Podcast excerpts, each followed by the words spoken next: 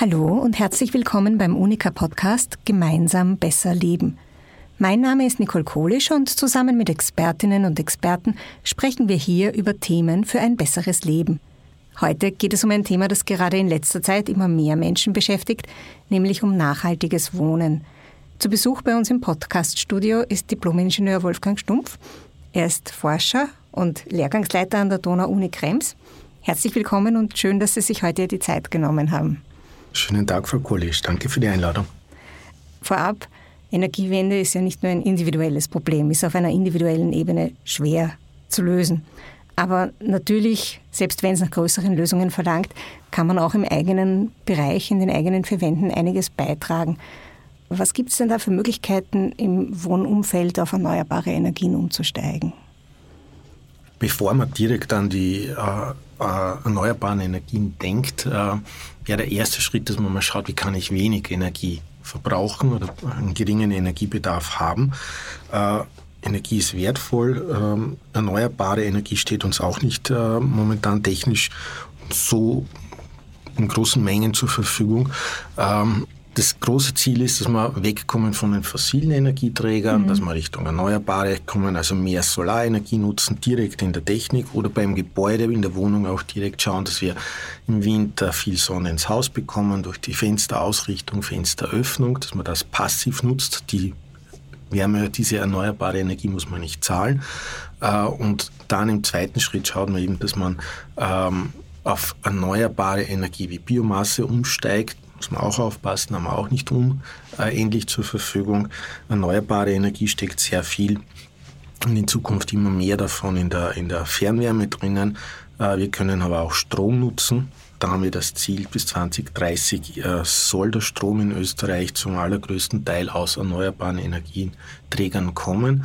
Und äh, die Anwendung im Haus, im Eigenheim, in der Wohnung ist ähm, eine gute Möglichkeit, wenn man eine Wärmepumpe installiert zur Raumheizung und Warmwasserbereitung.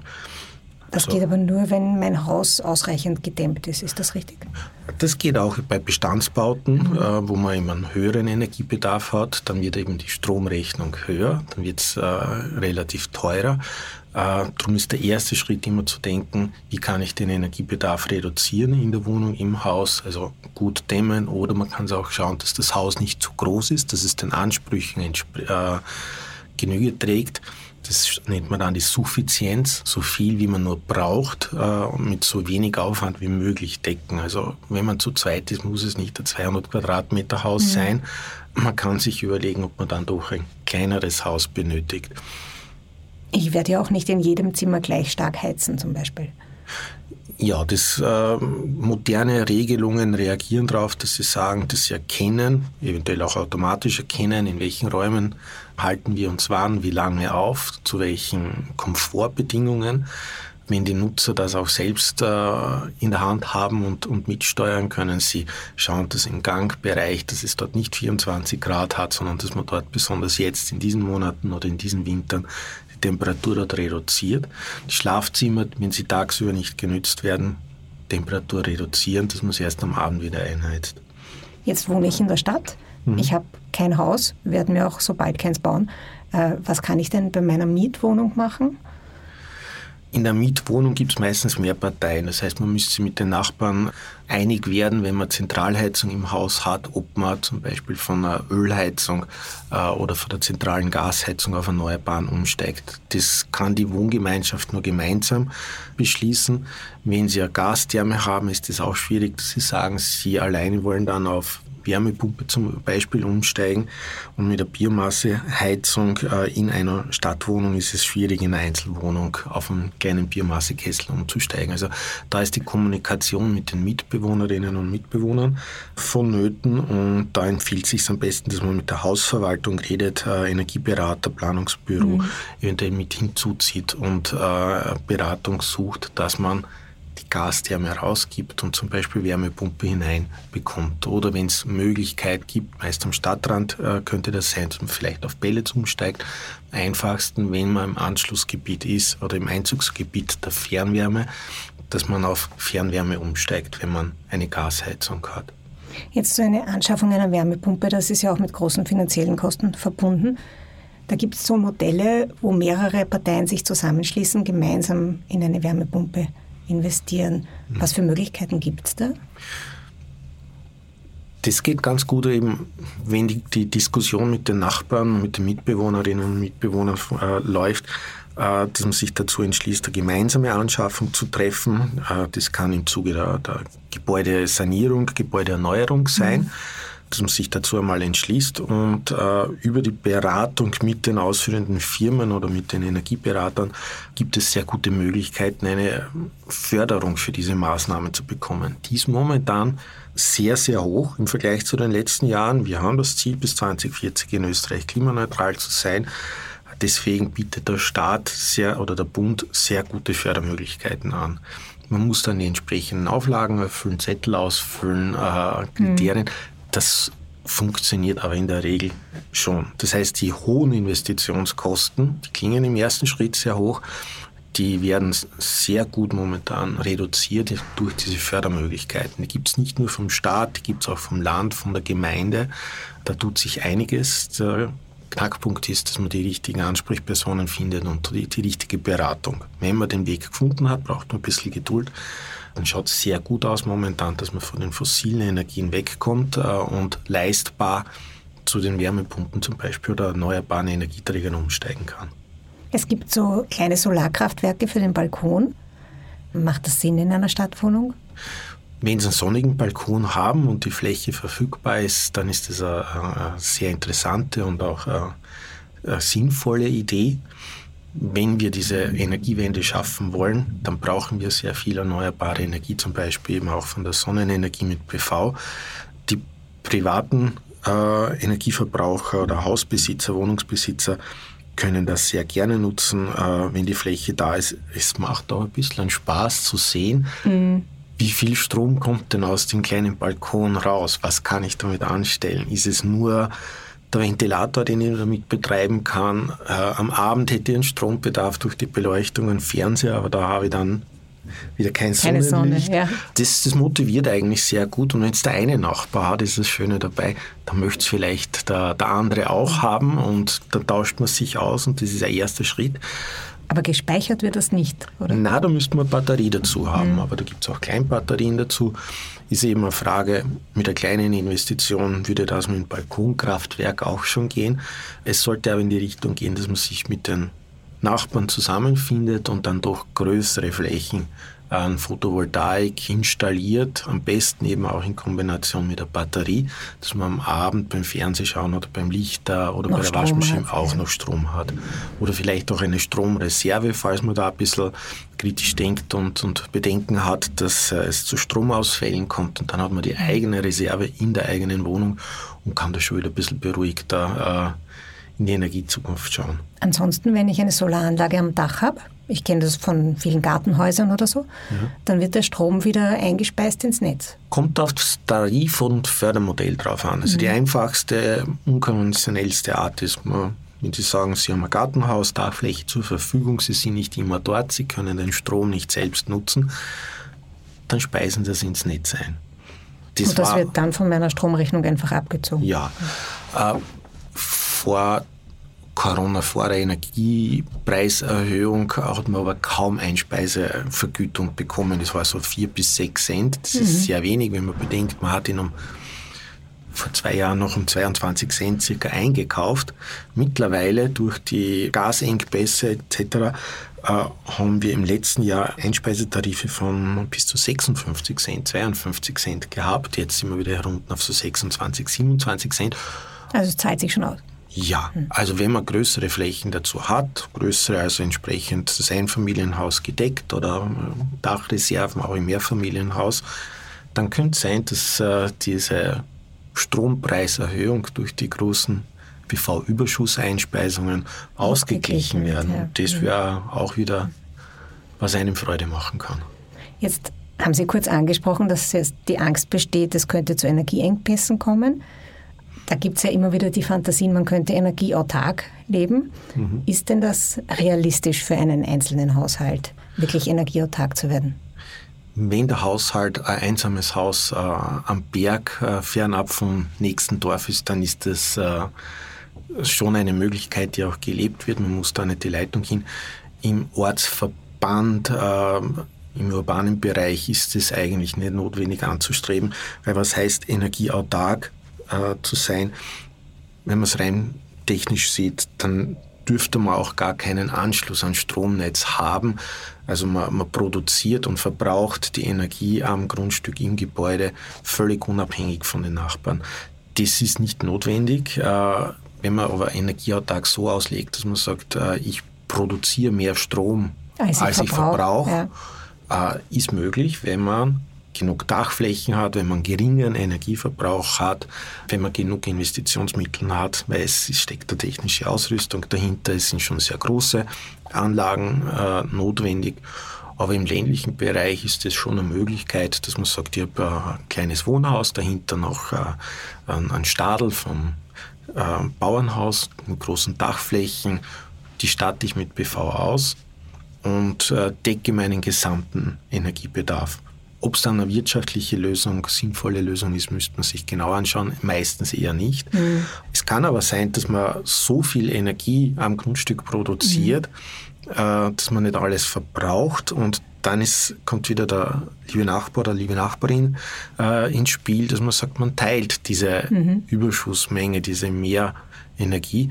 Und da gibt es jetzt mittlerweile auch die rechtliche Möglichkeit und die technische Möglichkeit, dass man äh, mit Subzählern über App äh, etc., also ein bisschen eine Spielerei dazu und Beratung, dass man sich einen eigenen Tarif auch ausmachen kann, um wie viel Cent pro Kilowattstunde verkaufe ich meinen Überschussstrom. Ich also eine Energiegenossenschaft selber Beispiel, gründet. Ja. Zum Beispiel, ja. Oder Energy Friend, Freunde mhm. sein. Mhm. Äh, ich kann zum Beispiel meiner Tante in Vorarlberg vom Haus in Salzburg äh, meinen Überschussstrom verkaufen. Mhm. Den Tarif setze ich fest oder machen wir uns gemeinsam aus oder handeln wir oder ich biete ihn äh, über die Online-Plattform an und sage, ich bin jetzt zwei Wochen auf Urlaub meine PV-Anlage lasse ich zu Hause, wer möchte meinen Strom haben? Mhm. Ich biete ihnen um so viel Cent an. Ich muss natürlich auch die, die, die, die Netzgebühr, muss man schon mitzahlen, aber das kann schon ein günstigerer Strom sein, als zu Spitzenzeiten oder im, im aktuellen Tarif momentan vom äh, großen Energieversorger angeboten wird. Das heißt, ich kann mich auch umgekehrt, wenn ich keine Anlage habe, einfach schlau machen, wer gerade was anbieten würde. Ja. Und, hm. Der Energiemarkt ändert sich, also ich muss nicht den vorgeschriebenen Tarif oder den Großmarkttarif nehmen, ich kann mich auch erkundigen und Energiefreunde gewinnen und suchen und das zeitweise äh, zu günstigeren Konditionen anbieten oder kaufen. Also vom Consumer zum Prosumer. Mhm. Äh, das Ganze geht dann bidirektional. In Österreich sollen die alten Ölkessel bis, ich glaube, 2024 verboten werden. Also verboten sind sie schon, aber sie sollen jetzt alle getauscht werden. Ja, was mache ich mit meinem alten Ölkessel? Äh, am besten so schnell wie möglich abschalten, still, stilllegen äh, und mit einem Wärmeerzeuger äh, mit erneuerbarer Energie tauschen. Der Ölkessel wird ausgebaut und, und entsorgt und durch eine zum Beispiel Wärmepumpe oder Biomasseheizung äh, ersetzt. Gibt es wieder Öl raus, Aktionen mit einer sehr guten Förderung. Das heißt, die Mehrkosten durch den neuen Kessel werden sehr stark oder fast zur Gänze kompensiert. Die Umstellung von Öl auf Erneuerbare betrifft dann meist eigentlich nur den Wärmeerzeuger, also den Kessel im Keller. Mhm. Der, der Rest der Heizungsanlage kann meistens so bleiben, wie sie ist. Wenn man auf Wärmepumpe umsteigt, äh, ist am optimalsten und äh, im Betrieb dann am effizientesten, wenn man das gleichzeitig auch mit der thermischen Sanierung der Gebäudehülle mhm. macht, damit eben wieder zuvor der Energiebedarf reduziert wird. Auch Ganz, das wird ja im Moment gefördert. Ja, ja. ja. Also die, die Förderungen für thermische Sanierung wurden jetzt im letzten Jahr nicht vollständig ausgehoben. Es ist noch Fördergeld übrig geblieben. Der Staat unterstützt das wirklich massiv äh, und da rufe ich auf, also nützen Sie das, machen Sie das, lassen Sie sich gut beraten. Äh, das bringt der Komfortgewinn, äh, Energiekosteneinsparung. Natürlich dann auch kommt es dem Klima zugute. Also nur das, um zu, äh, zu, zu bildhaft darzustellen oder auch wieder Zahl.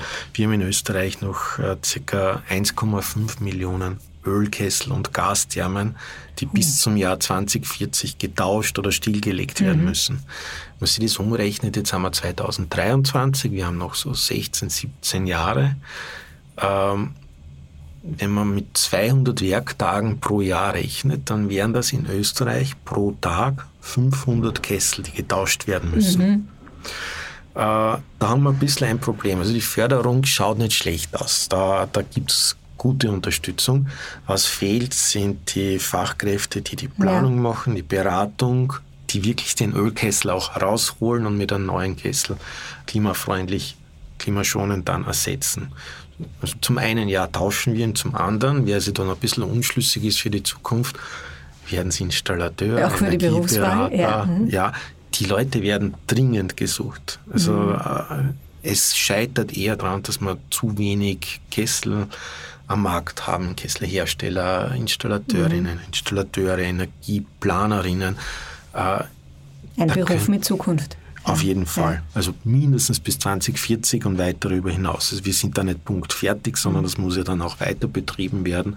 Und da steckt viel Innovationsmöglichkeit drinnen, spannende Themen und man sieht dann auch, dass man ein Teil davon geworden ist und äh, das mit unterstützt hat. Also das ist auch ein sinnstiftender Beruf, eine schöne Aufgabe. Nicht nur, dass Leute dann im Warmen sitzen und das komfortabel haben, sondern man schaut, dass man ihnen langfristig auch Geld äh, erspart mhm. und dass man für die Zukunft nachhaltig einen Beitrag geleistet hat. Man will ja nicht immer nur im Warmen sitzen. Ja. Wir denken immer ans Heizen, aber eigentlich ist das Kühlen wird ja auch immer mehr ein Thema. Also vielleicht für Privathaushalte noch weniger, aber, aber auch, doch. Auch schon. Also bei Privathaushalten sollte das Gebäude so gut geplant, gebaut sein, dass man keine aktive Kühlung, keine technische, mechanische Kühlung benötigt. Äh, in den Büroräumen manchmal wird schon ziemlich anstrengend, mhm. wenn man mhm. keine Klimaanlage in den Sommermonaten hat. Äh, ist halt nicht sehr nachhaltig. Ja, der Strom ist momentan nicht sauber. Mhm. Der kommt noch sehr stark aus, aus fossilen Energie. Ähm, wir haben auch sehr viele Energieimporte, Stromimporte. Das sorgt dann wieder zu Spitzenlasten, Netzüberschreitungen, hat man wieder Angst, dass Stromausfälle, ja. Überlastungen kommen.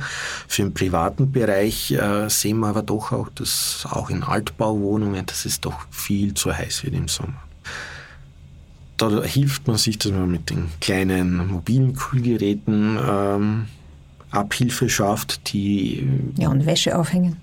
Wäsche aufhängt, ist, äh, sie trocknet dann ein bisschen schneller, aber mhm. sie wird dann wieder feuchter, man müsste wieder lüften.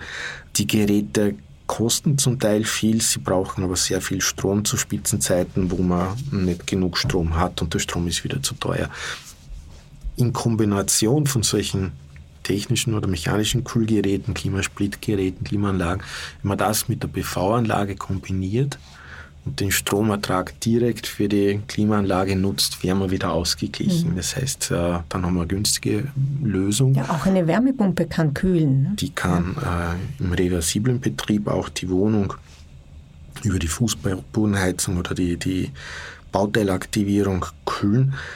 Ist aber wieder ein größerer technischer Aufwand. Am mhm. schönsten wäre es, wenn man das Gebäude doch nicht kühlen muss. Also die erste billigste Investition ist, dass man in eine Außenverschattung investiert, Außenjalousie und die dann auch richtig nutzt. Also wenn man das Haus im Sommer oder an, an warmen Tagen verlässt, bitte die Jalousien runter, mhm. damit die Sonne draußen bleibt. Und in der Nacht bitte gerne bei offenem Fenster schlafen. Hoffentlich ist es nicht zu laut, hoffentlich gibt es nicht zu viele Gelsen. Also mit den Gelsen kann man sich helfen ein bisschen. Äh, dass man Moskitonetz, ja oder Tomatenstaude vor dem offenen Fenster soll mhm. auch helfen. Der Duft der Tomaten, den mögen die Gelsen nicht. Äh, aber diese Nachtlüftung bei offenem Fenster, das hilft meist schon. Wenn das alles nicht hilft, vielleicht ein Deckenventilator. Dann hat man nicht eine zu starke Luftströmung, dass man keinen mhm. steifen Nacken bekommt oder so, äh, ja, Es kommt dann nicht nur von einer Richtung. Ja. ja. Mhm. Äh, einfach ein direkter Ventilator ist zwar am billigsten, aber könnte dann die Gesundheit mhm. am dritten Tag äh, im Ventilatorstrom doch äh, beeinträchtigen. Da gibt es aber relativ teure Ventilatoren, wo man dann wirklich eine sanfte Luftbrise macht. Die sanfte Brise gibt es aber tagsüber nicht nur im Haus. Orientieren wir uns an die Leute im Süden, die einfach Siesta halten. Man muss ja mhm. nicht in der größten Hitze die anstrengende Arbeit in der Wohnung machen oder so. Man kann auch rausgehen, in einen Wald nutzen, im Park sitzen, Ruhe geben und die Arbeit doch ein bisschen in die späteren Abendstunden oder in die frühen Morgenstunden verlegen. Das kostet gar nichts äh, und soll auch ganz angenehm sein, wenn man Wenn's kein mit dem jeweiligen Beruf ja. sich vereinbaren lässt. Ja. ja, also durch die Heimarbeit und flexiblen Arbeitszeiten ist er für manche Leute eine kleine Möglichkeit geschaffen, äh, aber das, das ist nicht für alle optimal oder, oder so möglich. Aber wenn sich einrichten lässt, warum nicht? Na gut, dann habe ich ganz viele Energietipps, die ich jetzt mitnehme, von ganz billig wie in den Wald gehen bis ganz teuer wie ein komplettes Haus sanieren oder neu bauen. Ja. Aber da wird sicher für jeden von den Hörerinnen und Hörern was dabei sein. Sage ich danke für Ihre Zeit und Ihre Expertise. Gut, danke schön für die Einladung.